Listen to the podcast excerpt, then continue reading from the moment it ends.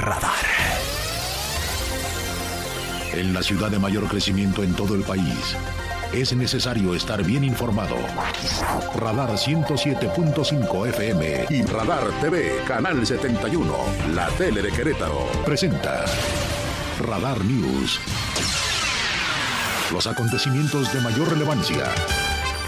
Las noticias al momento. Y el análisis objetivo. Porque usted ya los conoce. Radar News.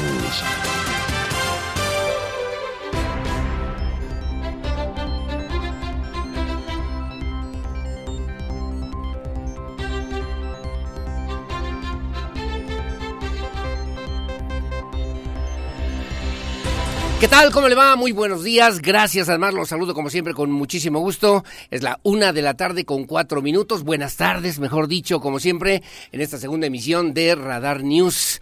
Les saludo a su amigo y servidor Aurelio Peña y a nombre de mi compañero y amigo, colega periodista Andrés Esteves Nieto, titular de este espacio informativo, le agradezco infinitamente el favor de su compañía en este espacio de noticias. Como siempre, muy amable. Gracias, que nos hace favor también de vernos a través de Radar TV, Canal 71, la tele de Querétaro. Muy amable también en Twitter en arroba radar news, arroba radar news 1075, gracias en Facebook en diagonal radar news, QRO para que se ponga en contacto con nosotros. Vía telefónica, ya se la sabe usted, en el 442-238-3803 y vía WhatsApp, mensaje de texto, audio, video. Recuerde que solamente en este espacio de noticias su denuncia, si es denuncia, en el 442-592-1075 Radar News, primera emisión. Como siempre, gracias a mi querido Pierro Hernández en la producción digital. Gracias, mi Pierro. Buenas tardes. Gracias también a Regina Martínez, a Regina Margut, gracias en la producción en la televisión y gracias a Lina Campos también, Lina Salinas en la producción en la televisión y en la radio, en la coordinación general informativa. Bueno, con muchas cosas, temas importantes el día de hoy que le debemos referir en este espacio informativo. Le debo decir también que el presidente de la República, Andrés Manuel López Obrador, en este lunes 22 de mayo del 2023, bueno, pues destacó que el operativo de vigilancia, así lo llamó él, en otros sentidos, en otros términos también se le ha llamado también expropiación de lo que ya conocimos este fin de semana. Bueno, el presidente López Obrador reiteró que se trató de un operativo de vigilancia por, eh, pues eh, obviamente en esta situación que se está generando en la perspectiva justamente de lo que tiene que ver con la obra principal, una obra sustancial, una obra icono de lo que tiene que ver con esta administración federal y que obviamente tiene que ver con el tren transísmico, llamado también el tren Maya, y que obviamente pues representa una obra significativa, importante, en lo que hoy por hoy también le estaremos refiriendo en este, en este espacio de noticias. El presidente refirió que la ocupación en la instalación de Ferrosur, pues bueno, es, una, es un tema que obviamente están coordinando las autoridades federales, específicamente a través de la Secretaría de la Secretaría de Marina,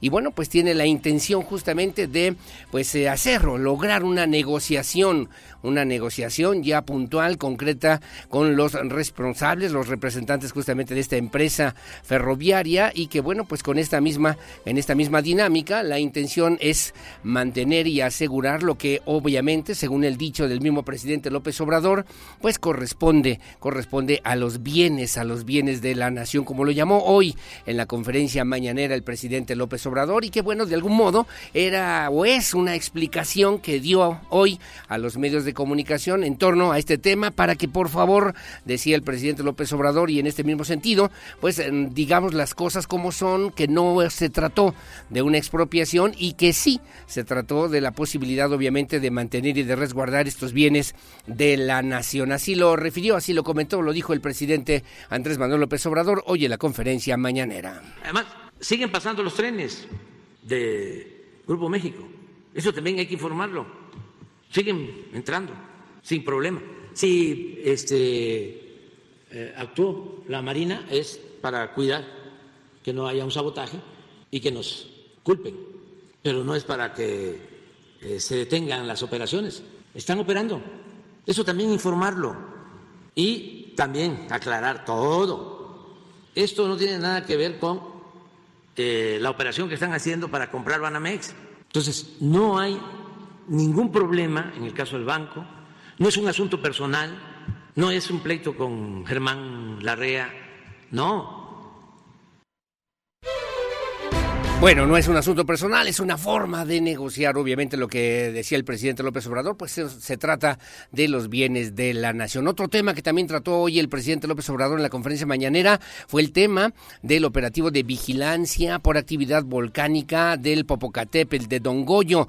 Ya se han desplegado, refirió también el presidente López Obrador, se han desplegado siete mil elementos de las Fuerzas Armadas en esta zona.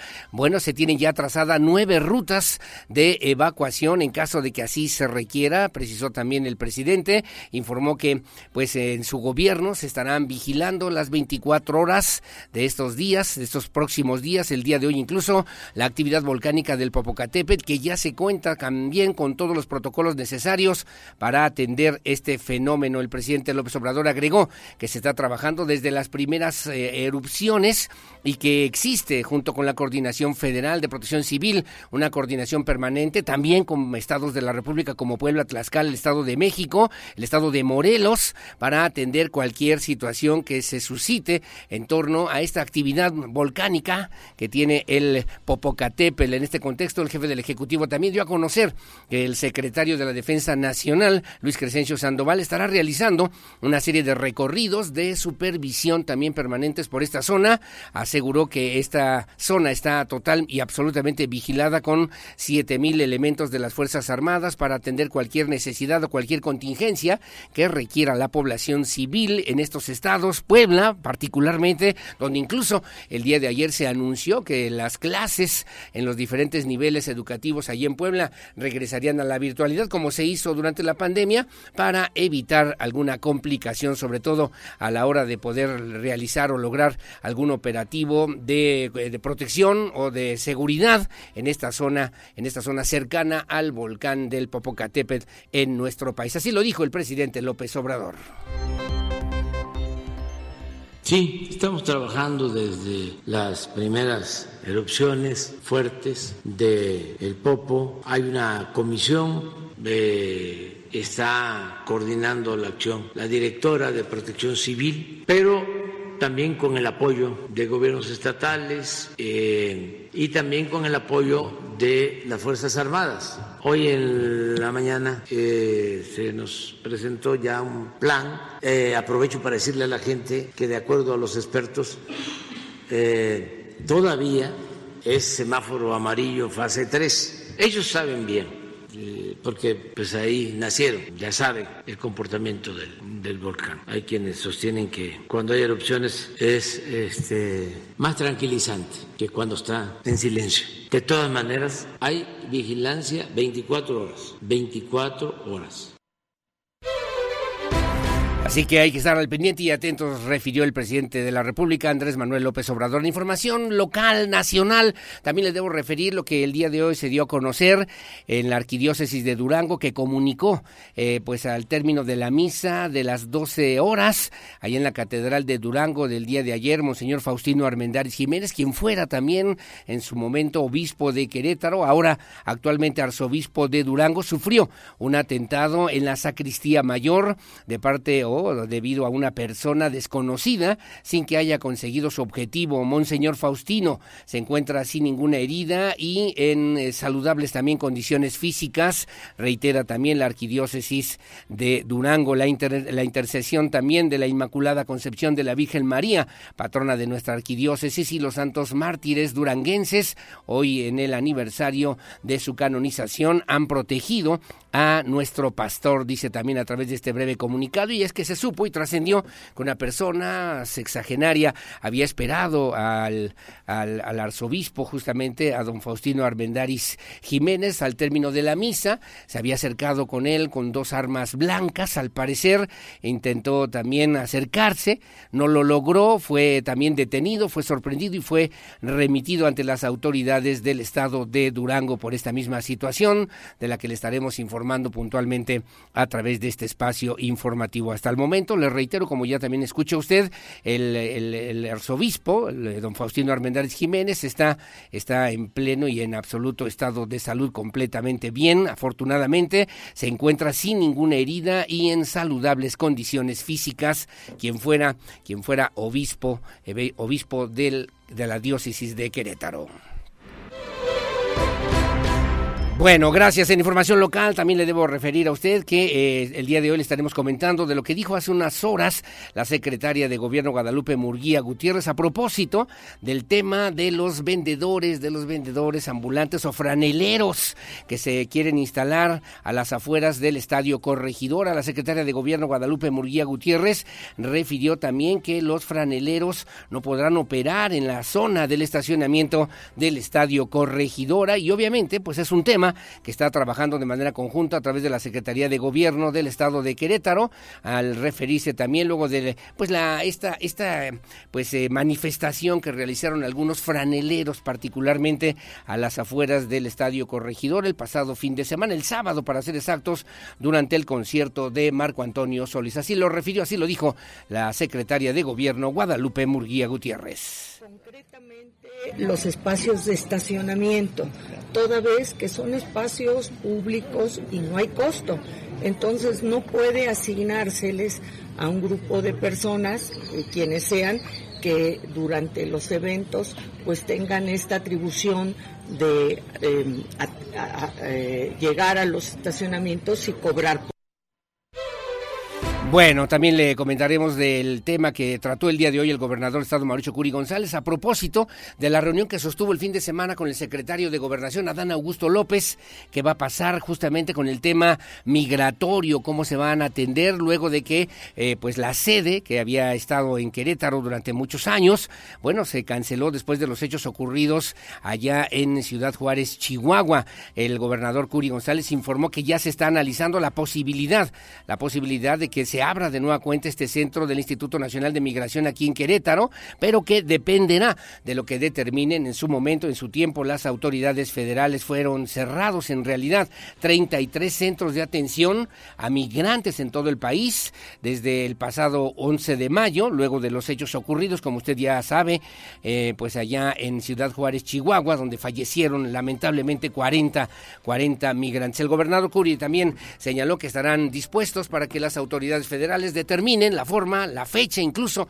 en que se pueda reabrir esta sede del Instituto Nacional de Migración en el estado de Querétaro para atender las necesidades, las exigencias, las demandas, lo que obviamente obliga, obliga en el cruce, en el paso de muchos, de miles, de cientos de migrantes rumbo a los Estados Unidos. Así lo dijo, es la voz del gobernador del estado, Mauricio Curi González.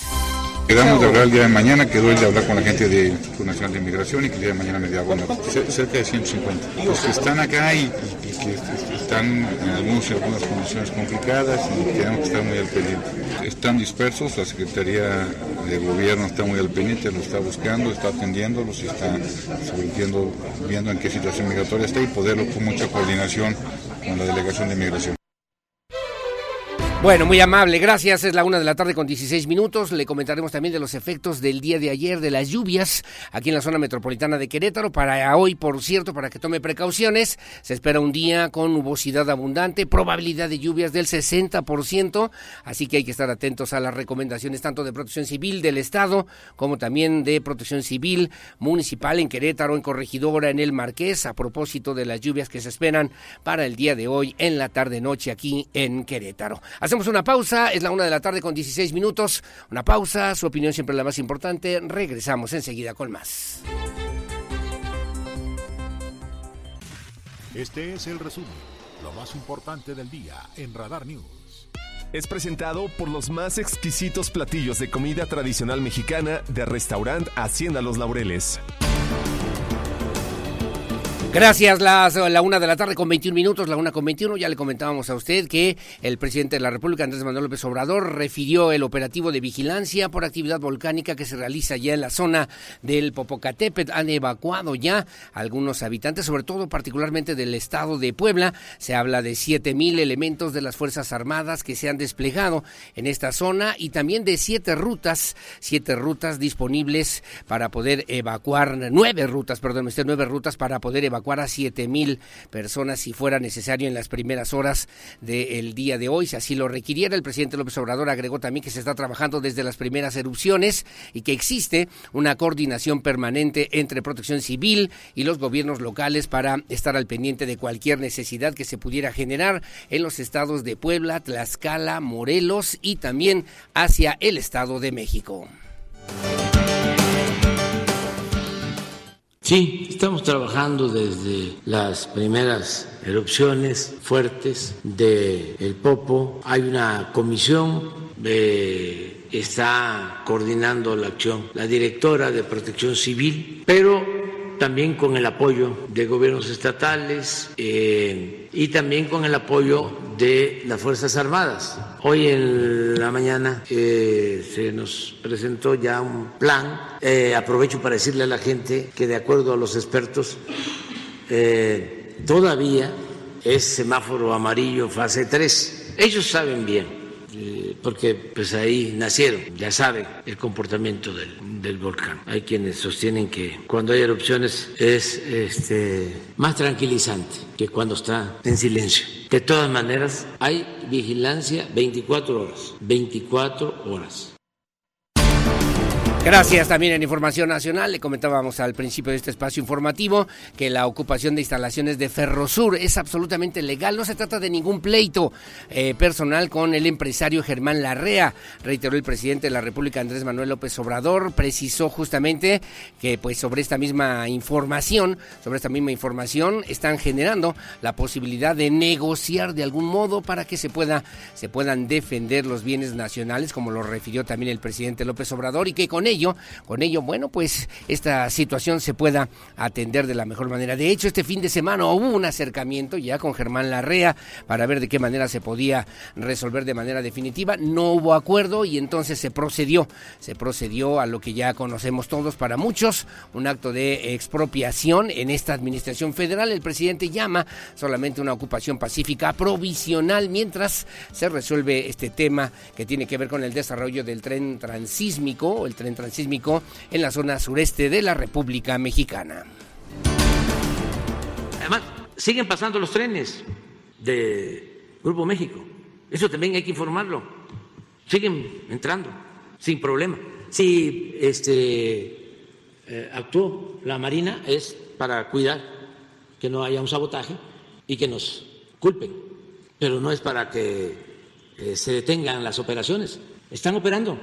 Eso también informarlo y también aclarar todo. Esto no tiene nada que ver con eh, la operación que están haciendo para comprar Banamex.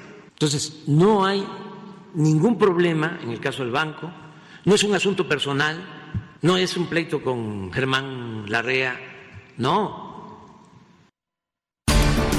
bueno, nos están informando también en nuestra redacción que hace unos minutos en Perú la Comisión de Relaciones Exteriores del Congreso de Perú declaró, escúchelo por favor bien, eh, declaró persona non grata al presidente de México Andrés Manuel López Obrador. Se aprobó por mayoría una moción de orden del día que así lo declara persona non grata por su, dicen, reiterada intromisión en asuntos que tienen que ver específicamente con el Perú. Con 11 votos a favor, la Comisión de Relaciones Exteriores aprobó esta moción que rechaza las declaraciones del presidente Andrés Manuel López Obrador y lo declara de esta forma. La comisión presidida por María del Carmen Alba, es de, del Partido Acción Popular, aprobó por mayoría una moción de orden del día que lo declara persona non grata por su reiterada intromisión en los asuntos que son única y exclusivamente de interés para los peruanos, además de su negativa para entregar la dirección de la Alianza del Pacífico. De acuerdo con el artículo 68 del reglamento del Congreso peruano,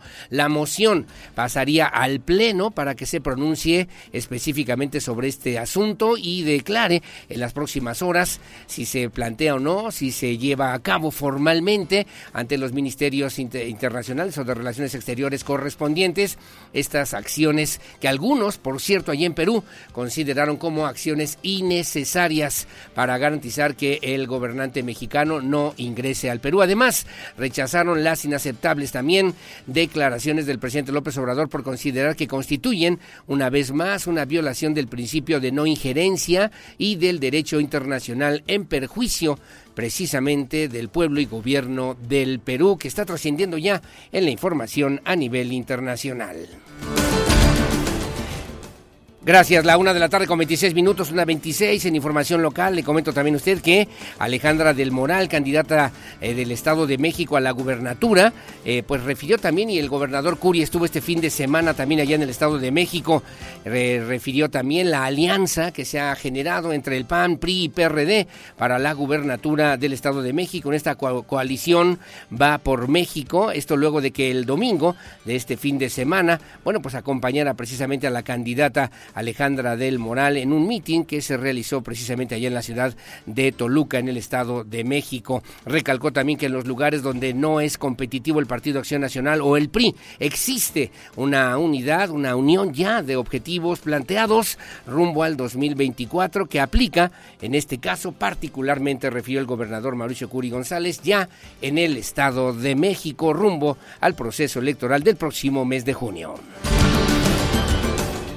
Bueno, y aquí en Querétaro también anunciaron la tarjeta Contigo Rumbo Joven. La Secretaría de la Juventud a nivel estatal anunció, anunció la puesta en operación ya y además la convocatoria a la que hay que atender a través de la propuesta de Contigo Rumbo Joven. Es una tarjeta, es una tarjeta, es una herramienta que acerca a los jóvenes de 12 a 29 años de edad para que pues eh, junto con el gobierno y sus programas puedan ser beneficiarios del programa del transporte público con tarifa preferencial. La titular de esta dependencia, Virginia Hernández Vázquez, detalló que esta estrategia, esta estrategia fue presentada este jueves pasado para que todas las secretarías estatales diseñen programas, además de eh, programas sociales y políticas públicas de carácter transversal en favor de la juventud queretana. Tenemos el audio de lo que refirió la secretaria, la secretaria de la Juventud, Virginia Hernández Vázquez. Se creó esta herramienta que se llama Tarjeta Contigo, Contigo Joven.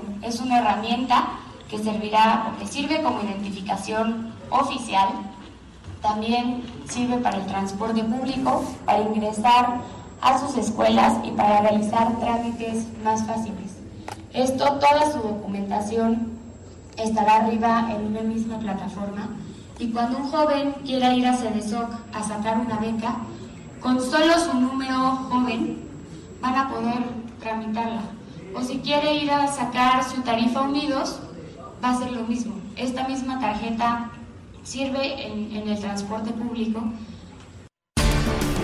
bueno, gracias. Y va de la mano con lo que también anunció el día de hoy la secretaria de Educación, la doctora Martelena Soto Obregón, eh, pues eh, presentó justamente, hizo el anuncio, el anuncio de la estrategia Contigo, nadie se queda atrás. Eh, la idea o esta estrategia consiste en que las personas mayores de 18 años de edad puedan obtener su certificado de bachillerato mediante, mediante un examen, es un examen pues del Ceneval con el respaldo del Colegio de Bachilleres en Querétaro. Los interesados podrán hacer su preregistro a partir del 15 de mayo y hasta el 30 de junio de este 2023 a través de la página, a través de la página web www.covac.edu.mx. La publicación de personas beneficiarias será el día 20 de julio de este 2023 y el periodo, el periodo en el que se realizará la capacitación para el examen será del 21 de julio al 18 de noviembre, según informó también la secretaria de Educación, la doctora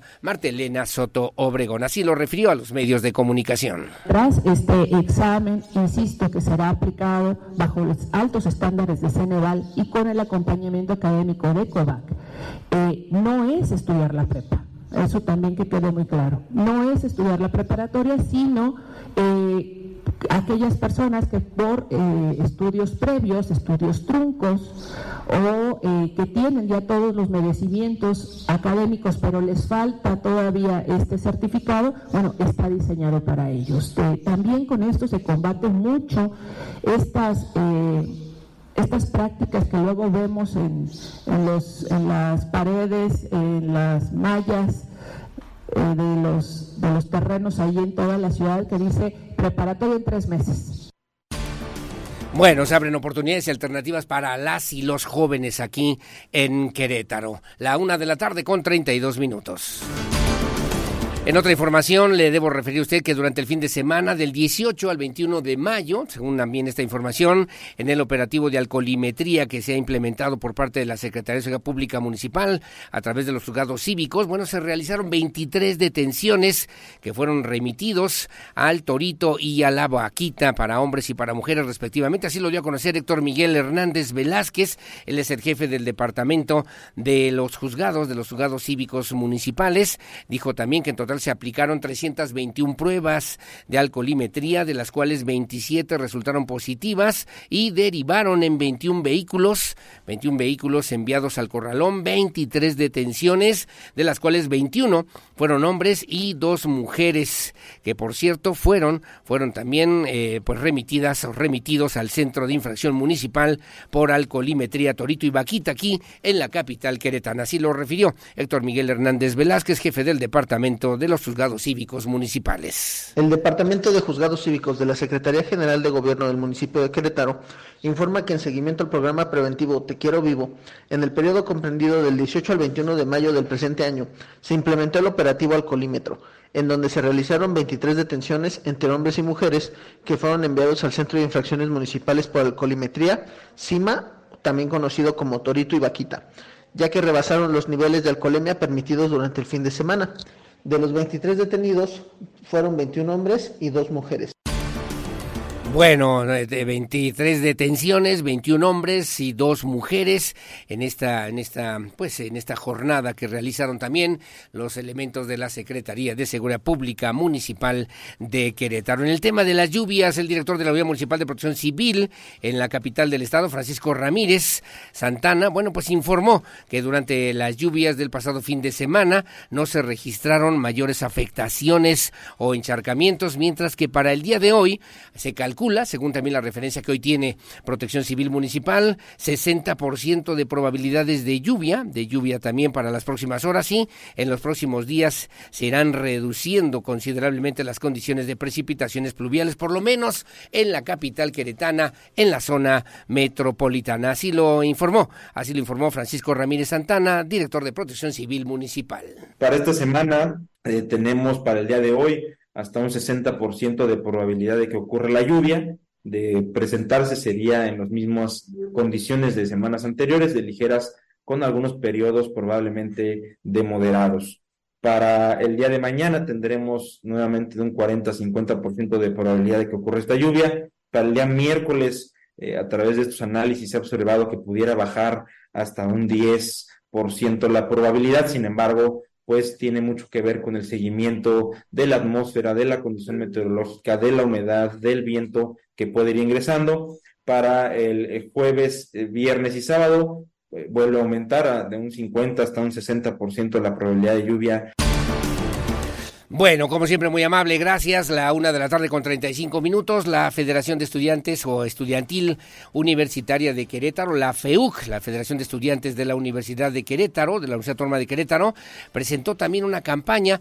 Es una campaña que va dirigida particularmente a los universitarios al servicio de la comunidad. Se busca, pues, que los estudiantes puedan brindar, puedan brindar servicios a la comunidad estudiantil. Así lo informó el presidente de dicha federación, Andrés. Andrés Andrés eh, Cuapio Recendis, obviamente para pues eh, señalar que este programa iniciará el sábado 3 de junio en la estancia allá en San Juan del Río y bueno, se estará también trabajando de manera, en una forma, en un programa piloto para que este programa vaya avanzando poco a poco entre la comunidad universitaria. Así lo refirió a los micrófonos de Radar News, segunda emisión, el presidente de la FEUC, justamente en este mismo sentido, Andrés Coapio Recendis. De este gran proyecto que se llama Universitario al servicio de la comunidad, el cual consiste en sesiones sabatinas especializadas en las diferentes carreras y licenciaturas las cuales tenemos dentro de la universidad, en la cual nuestros estudiantes estarán vinculando para que podamos apoyar a la población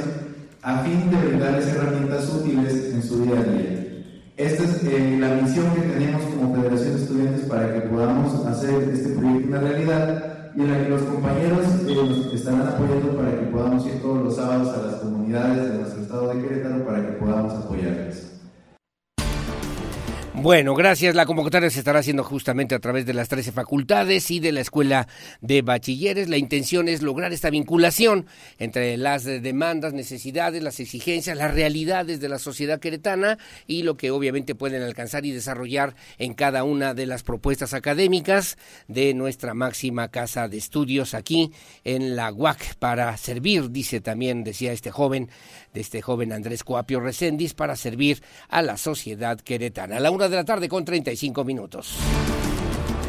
Bueno, le informo rápidamente también que el DIF, el DIF del municipio, está preparando ya un albergue, el albergue Yempatí, para la temporada justamente de lluvias que se avecina aquí en la zona de la capital queretana. Este fin de semana aumentó la asistencia al albergue, producto también de las lluvias fuertes, por cierto, el día de ayer, más de media hora que de manera intensa hubo precipitaciones pluviales en varios puntos de la capital queretana. Y bueno, pues para esto están ya trabajando a través de la dirección del sistema municipal DIF en el municipio de Querétaro. Gabriela Valencia, ella es la directora, pues informó que están eh, generando también una capacidad de atención para al menos 300 personas en este albergue Chempatí y también para esta misma temporada, esta temporada que se ha incrementado a 350 la capacidad, la capacidad pues de recepción o de atención a través de este albergue en el municipio de Querétaro. Así lo dijo a los micrófonos de Radar News segunda emisión. Efectivamente, la temporada de lluvias hace que la afluencia en el albergue eh, pues se vea incrementada. Nosotros estamos listos para eh, pues recibir de acuerdo a la capacidad instalada que tenemos y bueno, en un momento dado tenemos también para poder eh, aumentar más. La capacidad del albergue es de 300 personas las que puede recibir y podemos incrementar hasta 350 más. Más o menos ahorita estamos en un promedio de 120, es este el número máximo que hemos recibido y bueno, pues este fin de semana sí se vio incrementado. Bueno, muy amable, gracias. La una de la tarde con 37 minutos. Muy amable y gracias también por su amable compañía. Muchos saludos. Gracias a doña Vicky Osorio, que también nos hace favor de sintonizarnos. Me dice, oiga, escucharlo a esta hora. Gracias. Eh, también eh, me comentan también en la primera sección de Santa Mónica. No tenemos luz ha habido fallas verdaderamente increíbles de parte de la Comisión Federal de Electricidad en varias zonas de la capital queretana. Me dice también doña Vicky Osorio, en mi domicilio hay muy poco voltaje, tenemos variación de manera recurrente del voltaje y obviamente pedimos a las autoridades correspondientes, a la Comisión Federal de Electricidad, que se regularice a la mayor brevedad, por favor, este servicio. Agradecida por lo que hace por mi comunidad y le envío también un gran y efusivo saludo, me dice doña Vicky Osorio. Le agradezco como siempre su confianza y aquí estamos también al pendiente y a la orden. Leti Sainz también Buen día, muy amable, gracias también por acompañarnos. Saludos ahí en La Pape, saludos ahí en Lomas de Casablanca, como siempre. Y gracias también a don Higinio Domínguez, allá en Corregidora, que nos hacen favor de sintonizarnos como todos los días en este espacio de noticias. Ahora, en este horario, bueno, en, sustitución de mi compañero y amigo, le reitero, Andrés Esteves Nieto, que está en unas muy merecidas vacaciones. Hacemos una pausa, es la una de la tarde con 40 minutos. Ya sabe el número telefónico aquí en que se ponga usted en contacto con nosotros, el 442-592-1075 en Radar News, ahora en la segunda emisión. Hacemos la pausa, regresamos enseguida con más. Este es el resumen, lo más importante del día en Radar News. Fue presentado por Restaurant Hacienda Los Laureles. Reserva al 442-218-1118. Los más exquisitos platillos de comida tradicional mexicana los encuentras en Restaurant Hacienda Los Laureles. Reserva al 442-218-1118 y disfruta de tus comidas en un ambiente exclusivo y acogedor en el patio al interior de una bella hacienda. Carretera México-San Luis Potosí, kilómetro 8.5 Jurica. Restaurant Hacienda Los Laureles. Comida tradicional mexicana. Tenemos todos los cuidados para la salud y seguridad de nuestros clientes. Porque siempre estamos cerca de ti. Síguenos en nuestras redes sociales. En Facebook, Radar News Querétaro. En Instagram, arroba Radar News 1075 FM. En Twitter, arroba Radar News 1075. Desde Santiago de Querétaro, Querétaro, escuchas XHQRO. Radar, radar. 107.5 FM con 100.000 watts de potencia autorizada. Máxima potencia en radio. Estudios, oficinas y ventas. Prolongación tecnológico 950B, sexto piso. Querétaro, Querétaro. 107.5 FM. Grupo Radar y sus emisoras. Radar en operación. Radar. Azúlate, vente pa' acá, azúlate. Es el cambio positivo. Vente pa' acá, azúlate. Azul es el grito de libertad. Vente pa' acá, azúlate. No te quedes de brazos cruzados. Vente pa' acá, azúlate. El cambio es acción nacional. El cambio es ahora, pues ya no hay más tiempo. Pero contigo podemos hacerlo, le llegó la hora. Morena se va, gritemos fuerte. Libertad, libertad. Azúlate. PAN. Es cuestión de tiempo. En un segundo, se pueden acabar nuestros bosques. No tires colillas y basura. Evita encender fogatas y reporta incendios al 911. Poder Ejecutivo del Estado de Querétaro. Este programa es público y queda prohibido su uso con fines partidistas o de promoción personal. En la Comer y Fresco en tu casa tenemos envíos gratis. Sí, gratis. Recibe la calidad que te gusta hasta la puerta de tu casa. Pide desde nuestra app o en línea y recibe los productos que seleccionamos como si estuvieras en tienda. Con la Comer y Fresco en tu casa, como te gusta, te llega. Consulta términos y condiciones en línea. Hasta mayo 31. Si buscas un concepto innovador y los platillos mexicanos que más te gustan, presentados de una forma sublime, tienes que conocer Mi Vida Loca. Somos un sitio diferente y además, todos los días cerveza al 2x1. Visítanos en el Centro Comercial Paseo Querétaro y disfruta de un concepto único. Reserva por WhatsApp al 442 7080 100. Ven este 24 de mayo a la pasarela con sentido Ye, con la presentación de artesanos queretanos y diseñadores de modas locales. Informes en culturaquerétaro.gov.mx y boletos al 442-251-9850, extensión 1035. Poder Ejecutivo del Estado de Querétaro. Este programa es público y queda prohibido su uso con fines partidistas o de promoción personal. Black Prices de Soriana. Aprovecha que el Smart TV Samsung 4K de 58 pulgadas o Smart TV Sharp 4K de 65 pulgadas está a 9,990. Sí, a solo 9,990 cada una. Soriana, la de todos los mexicanos. A mayo 22, aplica restricciones.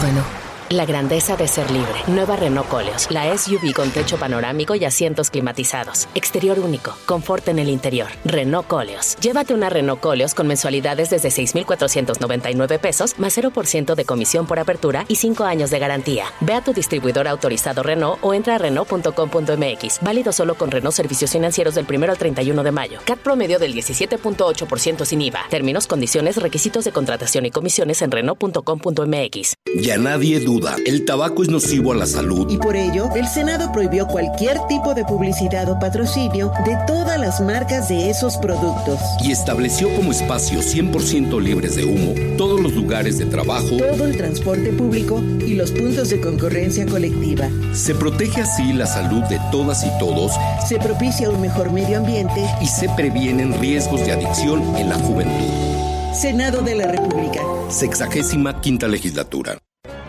Centro Cultural Ecuestre Pedro Domecq presenta su espectáculo Bulerías en Hacienda el Salitre, solo aquí, en el gran lugar de Querétaro. Los caballos Domecq, en un escenario de 12 caballos y 30 artistas en escena, transportan al espectador a través del cantejondo y los caballos españoles a la alta escuela en un viaje a la madre patria. Los caballos Domecq, en Hacienda el Salitre, este viernes 26 de mayo, 8 de la noche. Informes y boletos en más boletos. Runners, ciclistas, ¿están listos? Llega la primera edición del Duatlón Ciudades Capitales en Querétaro. Escoge entre las dos distancias. Recorre solo o en pareja. Domingo 28 de mayo, 7 de la mañana. Regístrate en municipiodequerétaro.gov.mx. No te la pierdas. Municipio de Querétaro. Este programa es público y queda prohibido su uso con fines partidistas o de promoción personal. En el verano loco de HB venimos por todo. Aprovecha 30% de descuento en tintes para dama. O bien, llévate la segunda a mitad de precio en todas las cremas dentales. Vigencia al 25 de mayo. HB, lo mejor para ti. Radar. No todo lo que se publica es noticia. La información con veracidad está en Radar News.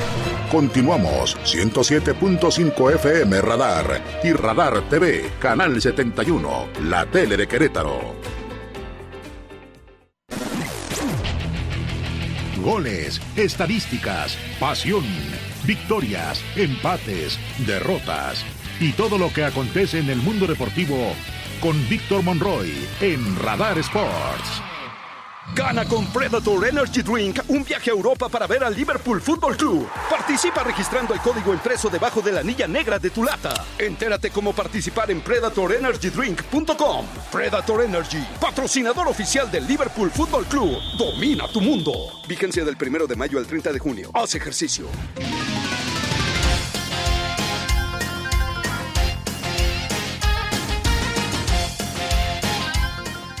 Dos de la tarde con cuatro minutos. ¿Cómo le va? Muy, muy buenos días. Que tengan taquerías tardes. Que tengan un excelente inicio de semana.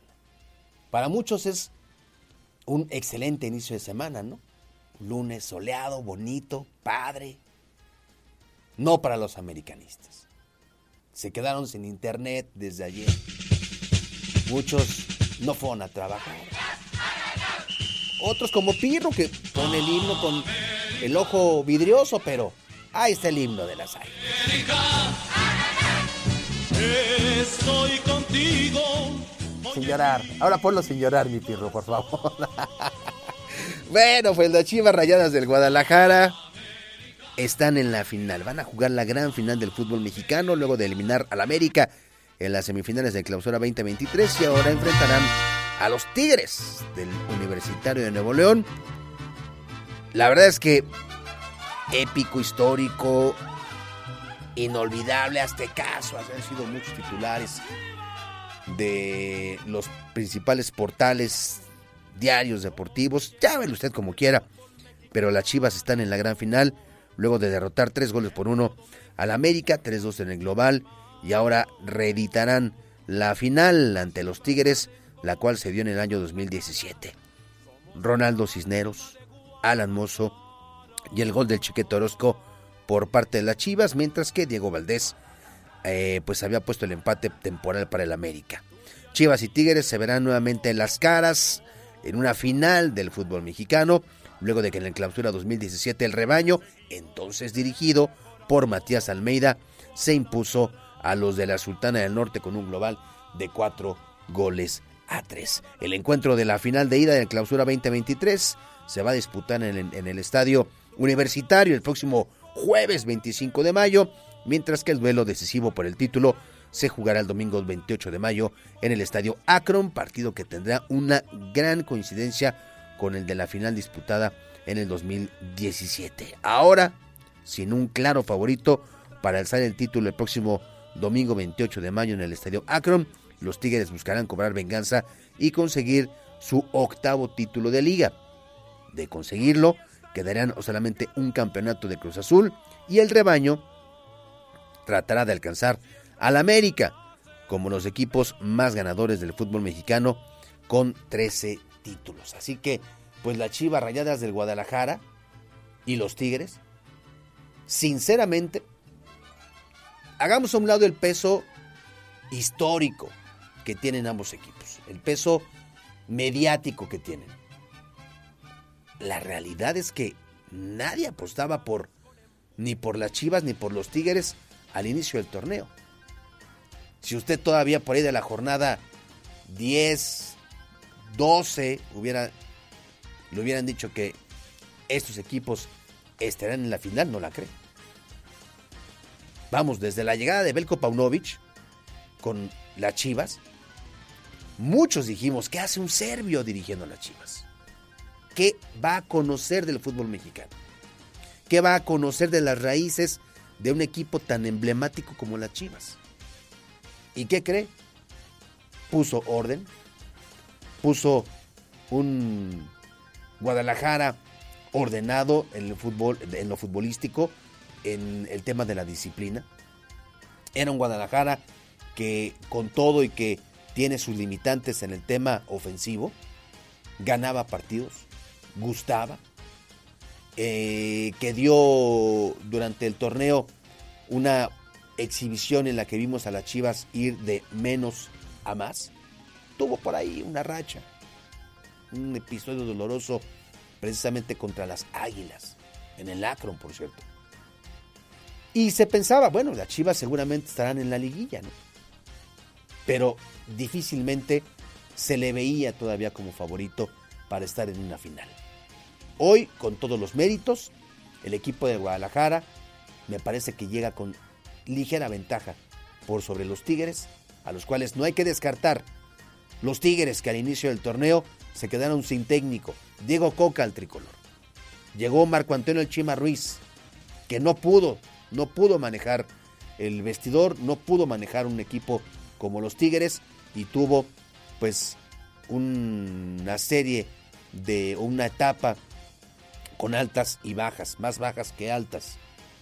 Y después, ya en los últimos partidos, pues ahí llegó Robert Dante Siboldi con la consigna de que lo que rescatara, lo que hiciera, le valdría para saber si lo dejaban como técnico o no de los Tigres.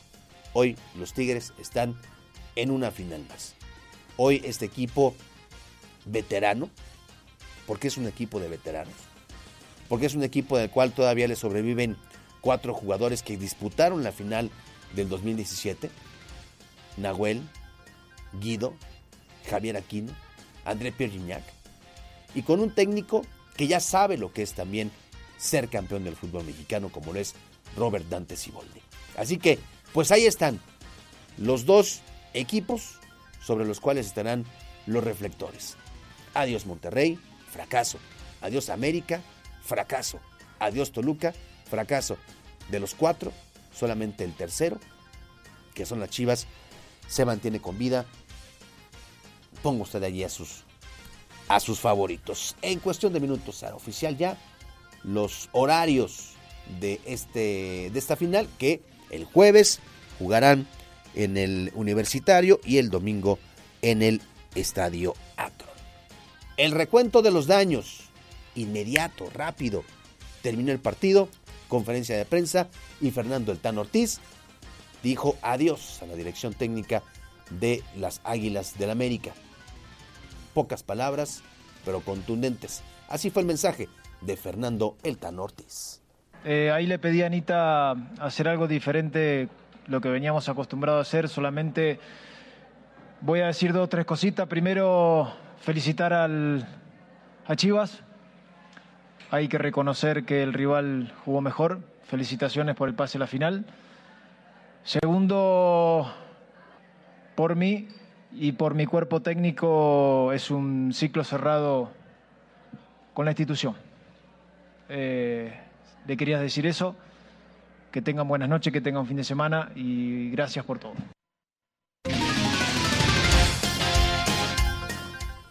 Bueno, pues ahí, ahí lo que dice Fernando El Ortiz. Hoy también, en otra información que tiene que ver con el fútbol mexicano, hay reunión de dueños. La Asamblea de Dueños del Fútbol Mexicano está reunido para definir diversos puntos. Primero, pues van a nombrar un nuevo técnico, un nuevo presidente de la Federación Mexicana de Fútbol. John de Luisa se va, Juan Carlos La Bomba Rodríguez es el inminente sucesor y se tocarán otros temas. Se hablará acerca del ascenso, del descenso, del repechaje, que, oiga, por cierto, hay, hay versiones que apuntan que sí, sí no va a terminar el repechaje. Ya no van a ser 12. Ya va a haber una mini repesca. Los primeros 6 califican directo. Del 1 al 6 califican directo. Y se estarían jugando dos juegos de repesca. El 7 contra el 10 y el 8 contra el 9 de la tabla general. O sea, no, ya no habrá repesca como la había, pero sí va a haber repesca todavía. No ceden los dueños del fútbol mexicano. En fin, Habrá noticias, hoy seguramente habrá noticias para las 3 de la tarde cuando arranque eh, y comience la media hora más deportiva de la radio en Querétaro, Radar Sports. Le estaremos dando los detalles de esta reunión en la cumbre de la Federación Mexicana de Fútbol. Vamos a escuchar los voces de los protagonistas de las finales del fútbol mexicano y mucho más, por supuesto, en Radar Sports al terminar la segunda emisión de Radar News. Mi nombre es Víctor Monroy y siga usted bien informado, como cada tarde, en la segunda emisión de Radar News. Gracias. Radar Sports en Radar News. La entrevista Radar News.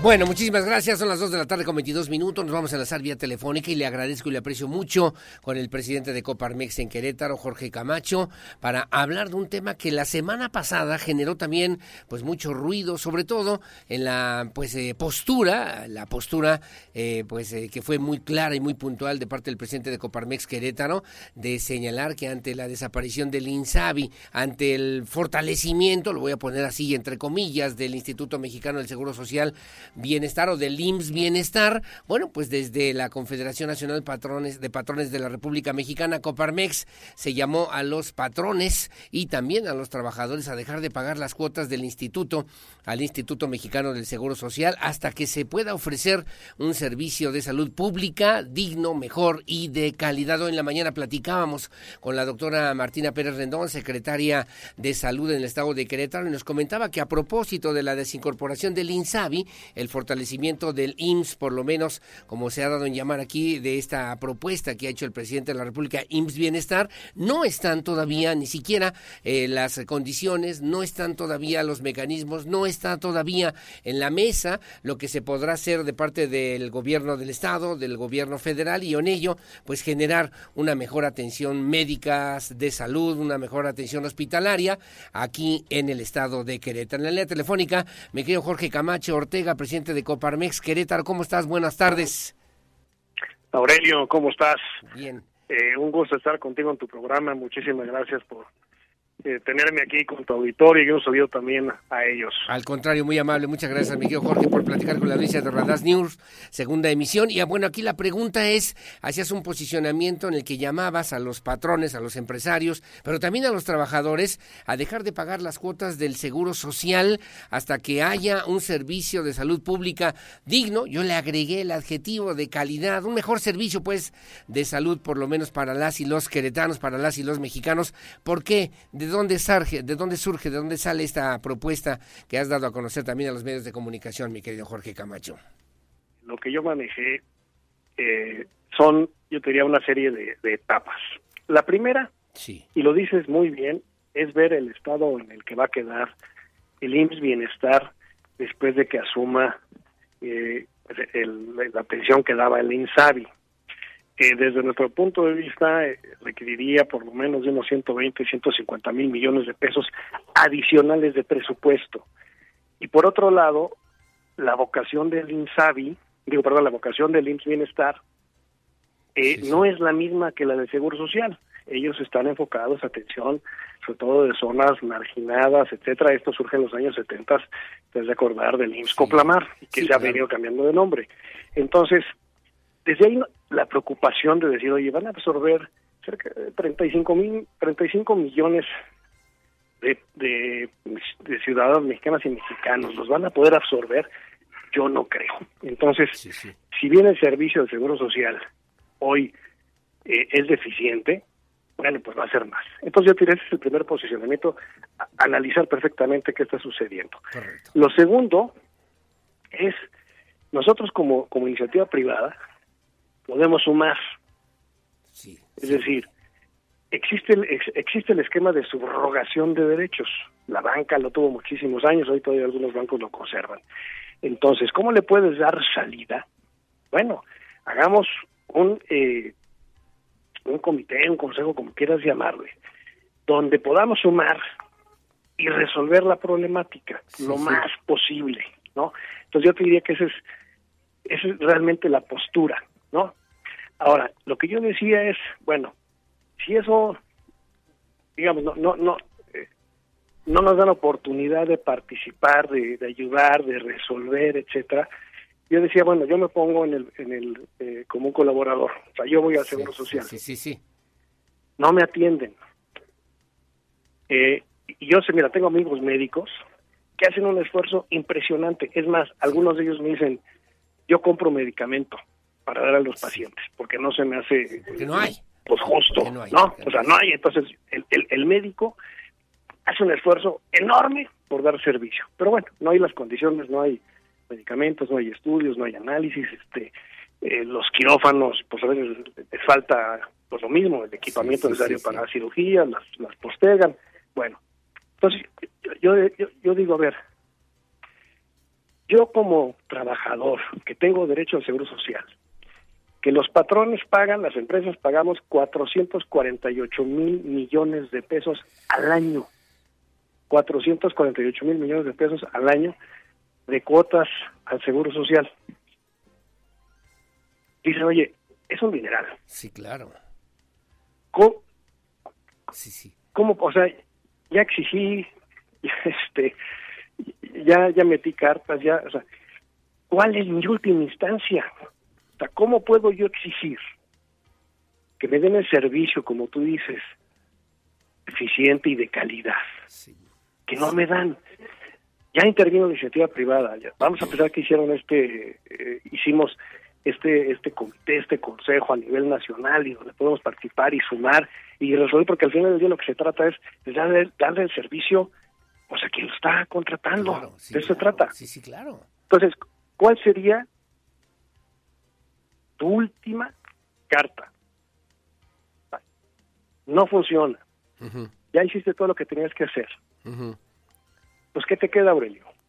¿Cómo puedes exigir? sí, sí, sí. Eso, en la Entonces- relación, en la relación proveedor-cliente, proveedor mínima, in- elemental, mi querido, mi querido Jorge. Exacto, entonces dices, pues mira, es una medida súper extrema, pero ¿cómo puedes lograr que el gobierno federal, que hasta ahorita, digo, el, el INSABI fracasó, fueron 400 mil millones de pesos que se le destinó al INSABI en estos años, y lo están cerrando, y además con opacidad. Sí, sí, sí, sí, sí. ¿Qué haces tú como colaborador que dices, bueno, ¿qué me queda? Sí, claro. Sí, sí, claro. Porque hoy se muere, hoy se muere la gente, Aurelio. O sea, oye, es que, eh, ¿cómo que se muere? Bueno, pues sí. Un, un, este, una persona con enfermedad crónica. No hay médicos, no hay medicinas, Cáncer. no hay espacios. No hay tratamientos, No hay, no hay- quirófanos, no hay citas para especialistas. Entonces, pues tienes una enfermedad de ese tipo y no tienes el recurso para ir a un, a un- a un médico privado, porque lo que es eso es lo que está ocurriendo, que mucha gente está acudiendo al médico privado, pero oye, pues no puedo pagar una cirugía en un hospital privado. En el en el en el seguro social no me la están dando, no me atienden. La gente se muere, o sea, literalmente se oye, es, es horrible. Oye, Jorge, esta es una Entonces- postura, esta es una postura de Coparmex Querétaro, es una postura Coparmex Nacional. No. esta postura va- Querétaro, va, a ca- Querétaro. va a caminar, va a caminar para que se convierta en una realidad a la brevedad, porque convocabas a los empresarios y a los trabajadores, Jorge Camacho. No, mira, yo te diría, eh, o sea, eh, eh, lo que te estoy platicando es, digamos, la postura de Coparmex Querétaro, o sea, digamos que salió la última parte, ¿no? Y bueno, pues está bien, ¿no? Antes que eso, tenemos que coadyuvar. O sea, yo te diría, ese sería lo último, ¿no? Sí, sí. Yo esperaría, y es y es una postura muy personal, ¿eh? O sea, no es, es, es, es- una postura de Jorge Camacho, eh, donde yo me pongo en los zapatos del, de- de- del colaborador, de, o sea, de mi gente, mi gente este lo vive y luego yo le- le- le- les, les presto dinero, yo les pago medicamentos este en farmacias porque no se los dan, etcétera. Entonces, es una postura personal de decir, bueno, creo que lo más importante primero es resolver. Y ahí estamos en la mejor disposición, como iniciativa privada, de ayudar a resolver el tema. Y, y una, una, una solución que ya se dio en el pasado es la subrogación de derechos. Eso pudiera resolver eh, en parte o de manera total el problema. O sea que, perdóname, o sea que se hiciera a través de clínicas particulares o de hospitales particulares que pudieran ofrecer ese servicio que reclama, que Exacto. necesita la gente, los derechohabientes, pues, del Seguro Social y que no tiene capacidad del Seguro Social para poder atenderlo. ¿Esa sería para ti una solución? Exacto. Es una solución, eso ya existe. O sea, así, así funcionó muchísimos años. En, en la banca, por ejemplo, la banca, el, el Seguro Social le subrogaba los derechos del, del- del instituto a, digamos, a, a- a entidades privadas y entonces el personal de los bancos atendía en, en médicos eh, en la sociedad privada Sí, sí. y este y hacia ellos se, se- a ellos se les pagaba, ¿no? Sí, claro. Entonces, ese- esa era la subrogación de derecho. Entonces, yo te diría que esa es la primera parte. ¿Cómo lo resolvemos? Entonces, seguro tiene solución, digo, todo se puede resolver. Oye, no se puede resolver, este, ya hubo diálogo y, y no funcionó, bueno, pues yo tenía entonces entraríamos a esa, a esa, a esa segunda parte, ¿no? Pero lo primero, lo primero, y eso siempre lo hemos hecho en Coparmex, es vamos a coadyuvar, vamos a buscar resolver, ¿no? Vamos a buscar resolver, y eso es, yo te diría, es lo más importante, y, y si hago un llamado, y lo, y lo dije, en algunas notas eh, sale, resolvamos el tema. Pero hay... Merecemos una, o sea, merecemos eh, pues un, un- un servicio de salud digno y de calidad porque, bueno, pues se pagan 448 mil millones de pesos. Y ya dices, bueno, oye, pues no funciona porque, no sé, ¿no? Sí, sí, sí, ya agotamos, ya agotamos todo. Bueno, Sí.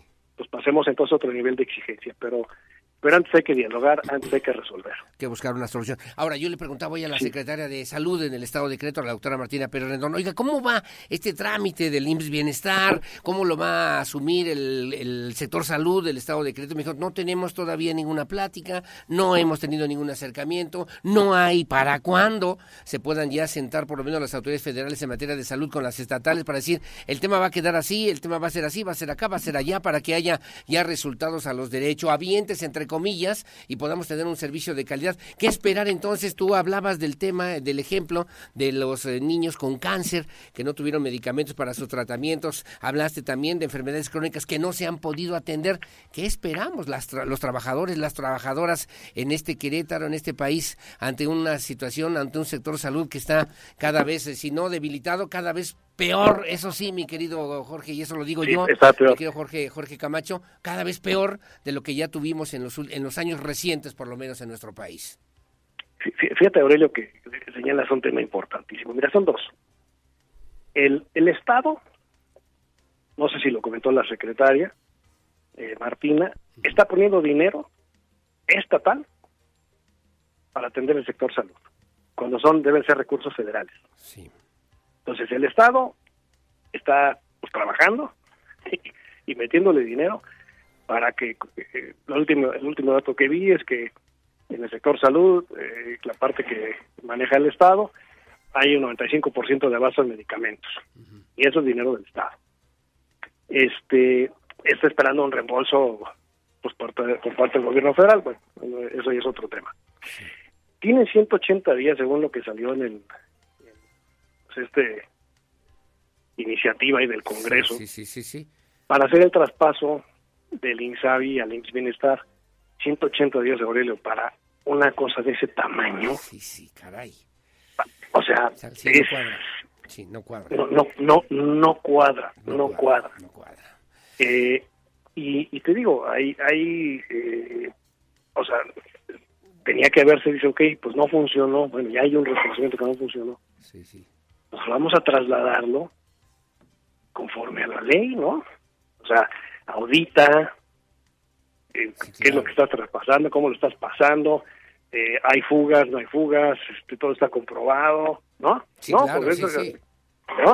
En la opacidad se hace Total. el- Pero, pero a ver, el tú- tú, me decías justamente, son 448 mil millones de pesos en un año, que son las cuotas del Seguro En un Social. año. ¿De Querétaro nada más o de a nivel nacional? No, no, no, no, de- no, a nivel nacional. A nivel nacional. A Y, nivel nacional. y- y- y como diría la abuela Pava, mi querido Jorge Camacho, ¿dónde quedó ese dinero? ¿Dónde está la bolita? Pues ¿Dónde esa, es- está? esa es la gran... Porque nos, es la nos gran alcanzaría pregunta. para 448 hospitales de a mil millones de pesos cada uno, ¿no? En un año. Pues fácil, Aurelio. Más menos. Fácil, Más menos. Fácil. Y la, la verdad, pues la neta es que no tenemos ni medicamentos, ni médicos, ni especialistas, ni atención médica, ni muchas cosas. Claro, diría la, la otra versión, bueno, es que lo estamos viendo desde la perspectiva de los conservadores y, y, de, y de los que ya eh, tuvieron una oportunidad y no lograron hacer nada para atender la salud en este país. Pero la verdad, la verdad es que la gente, y tú lo dices con toda puntualidad, la gente se está muriendo y no tenemos manera de tener un sector salud a nivel federal, a nivel estatal, que realmente responda esas expectativas, mi querido Jorge Camacho? Mira, Aurelio, si tú me dijeras, si tú le dijiste hace rato así, y, y- y estoy totalmente contigo, si fuéramos mejorando, es decir, ok, en el 2018 que asume esta administración el gobierno federal, bueno, eh, había un estado del sector salud, X. Sí, sí. Bueno, si tú me dijeras, oye, ¿ha ido mejorando? Ah, bueno, que no, o sea, se aplaude, ¿no? Oye, todavía le falta. Bueno, oye, pero ha ido- mejorando. Sí, sí, sí, sí, sí, sí. Y no, o sea, va para atrás, ¿no? Este, es un deterioro, y, y digo, y finalmente, el cierre del INSABI, pues demuestra que, que, que fracasó, Que algo no ¿no? funcionó. que no funcionó, y esto que, que estamos platicando de, de pasa el INSABI, que era el seguro popular que, pues ese, ese, ese atendía, y fíjate una cosa interesante, el seguro popular contaba con este fondo de para eventos catastróficos de 100 mil millones de pesos, donde podía acceder para tratamientos o cirugías muy costosas que no tenía el eh, digamos el presupuesto eh, esto del, del IMSS eh, que, que, bueno era IMSS Oportunidad siempre progresa fueron cambiando de nombre entonces se le daba la atención a la gente ese, ese fondo ya se acabó o sea ese fondo lo usaban para otra cosa y entonces esos 100 mil millones de pesos que había pues ya no existen entonces fueron. si hablas de temas presupuest si hablas de temas presupuestales Ah, de cómo va a resolver el IMSS Bienestar Sí, sí. el, el tema de resolver el INSABI va a estar bien complicado. Pero insisto, complicada. sí, yo insisto, mira, en este en esta transición que va a haber, nosotros estamos dispuestos a participar, sumar, aportar ideas, expertos en el sector médico, de, de- de hospitales, de clínicas, médicos, en fin, de sumar y decir, oye, a ver, bueno, pues la bronca es así, es, o sea, la bronca es de todos, pues, es Vamos del a país. resolverla, vamos a resolverla. Vamos a resolverla. Ese es el tema. Vamos a resolverla y estamos en la mejor disposición en el mejor interés porque estamos hablando pues de todos los que usan el, el sistema del sector salud, todos los que estamos en el sector salud. Este pues, resolverlo, es, eh, al final del día se resuelve, es un ganar-ganar, todo el mundo gana. De eso se trata. Jorge, nos queda un minuto, pero quiero preguntarte porque me están haciendo llamada la gente que nos hace favor de sintonizarnos. Oye, yo soy empresario, yo no pago las cuotas del Seguro Social y te embargan, ¿eh? Yo soy trabajador, No, sí, claro. yo, yo no pago mis cuotas del Seguro Social, yo no tengo derecho al servicio del Seguro Social y entonces Sí, sí, porque- la propuesta no procede, me dicen. Mira, te- es, es un tema muy complicado. Este, sí, yo entiendo. Hoy, hoy el Seguro Social tiene el mejor sistema de cobranza de todo el país, ¿eh? Sí, en eso Este, sí. Si tú no pagas. En eso sí, en eso sí. Sí, mira, si tú no pagas al día siguiente ya tienes la multa, ¿no? Sí. O sea, te fecha límite, al día siguiente es la multa. Sí, sí, sí. Eh, yo, te, yo te diría, es estoy de acuerdo con el empresario, pero al final del día, yo te diría que este, este, este llamado, este levantar la voz, bueno, pues qué bueno que hizo ruido. Sea, La verdad que qué bueno, porque llama la atención y entonces, ojalá, yo te diría, que sea una, un, un- ese, ese llamado que digan las autoridades, órale, vamos a sentarnos y vamos a trabajar juntos. Vamos a trabajar, vamos a resolver, vamos a hacer Va- las cosas que tenemos vamos, que atender. Eso. Ahora, estamos hablando de estas generaciones, tú y yo ya, mi querido Jorge, pero ¿y las próximas generaciones qué servicios de salud van a tener? Pues imagínate. Uy. O sea, o sea, todos los que sí, o sea, porque mira, fíjate, aquí en Querétaro, en el primer trimestre fueron casi 19 mil 19 mil nuevos empleos formales. Y luego, ya con el Seguro Social, 19 mil personas más. Y, y déjame nada más para dejar eso para una siguiente conversación, Aurelio. Sí, Jorge, claro. Los que están en la economía informal, que no tienen derecho a un seguro social, que ellos atendían en el INSABI, y esos son más en número, en Querétaro no, en el país hablamos del 55% de la población que está en la, económicamente, activa, que está en la economía informal. ¿Esos qué, Aurelio? Que son familias, que son personas, que son seres humanos y que requieren atención médica. ¡Exacto! Caray, Ya, ya, ya me Entonces- voy, ya me voy, Jorge, ya me estoy, de- estoy deprimido, ya hasta voy al Seguro Social y regreso, te aviso, te aviso a cómo vamos a resolver esta situación. En terapia intensiva, mano, imagínate nada más, Jorge Camacho.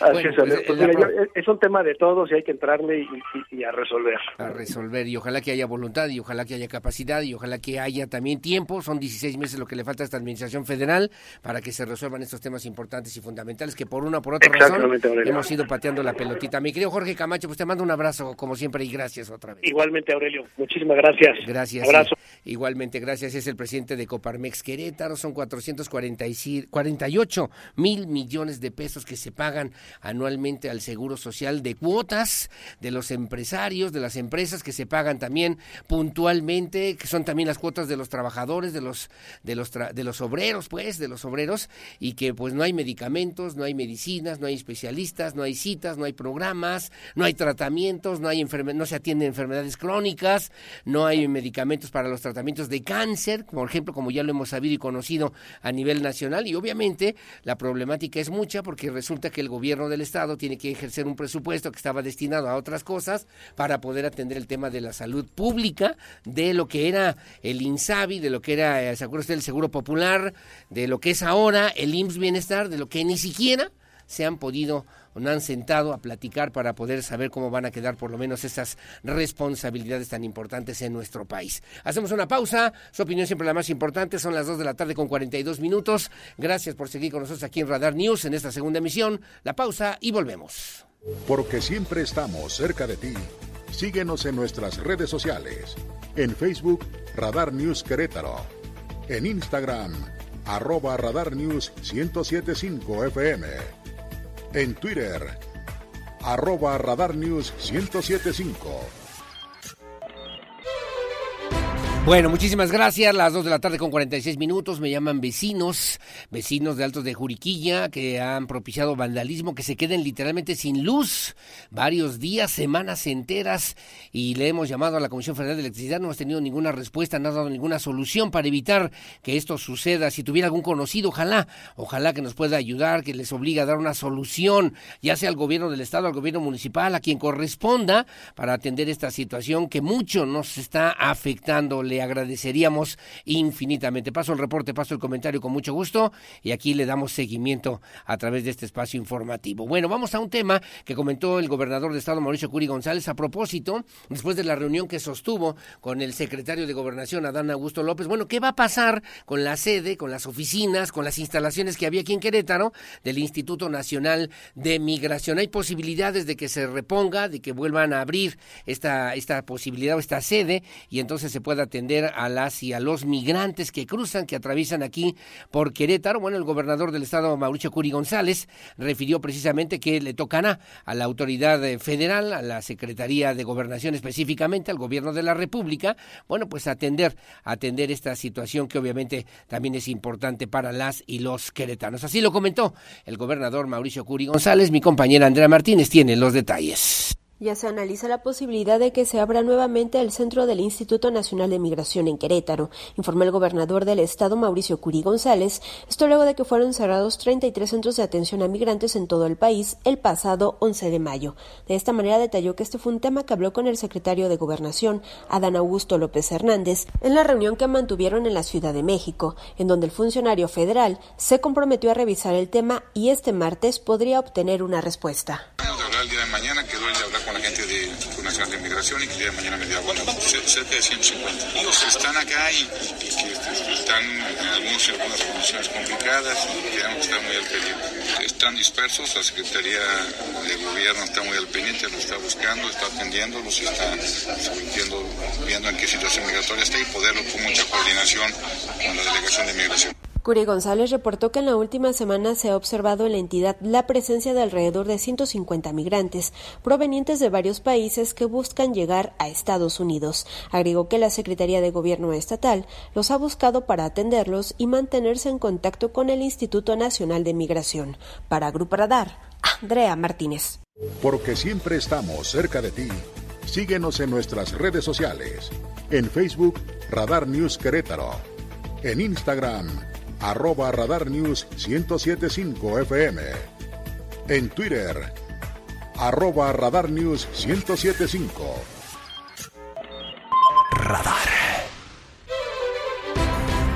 Bueno, muy amable, gracias. Las 2 de la tarde con 53 minutos. El secretario de Desarrollo Urbano y Obras Públicas, el arquitecto Fernando González Salinas, refirió que también las lluvias, las lluvias que ocurrieron el día de ayer, pasados, eh, en este pasados días, fin de semana, pues se afectaron parcialmente las obras de Paseo 5 de febrero. Sin embargo, el eh, funcionario también garantizó que las obras no tuvieron mayores afectaciones severas, pues, por estas, eh, sobre todo por estas aguas o aguaceros en estas obras en ejecución, sobre todo en las zonas de Zaragoza y Tlacote, también cerca de la Universidad Autónoma de Querétaro. Así lo comentó, así lo dijo el secretario Fernando González Salinas. Andrea Martínez tiene los detalles. Las afectaciones eh, por las lluvias, o sea, que Zaragoza, eh, eh, Tlacote y Universidad...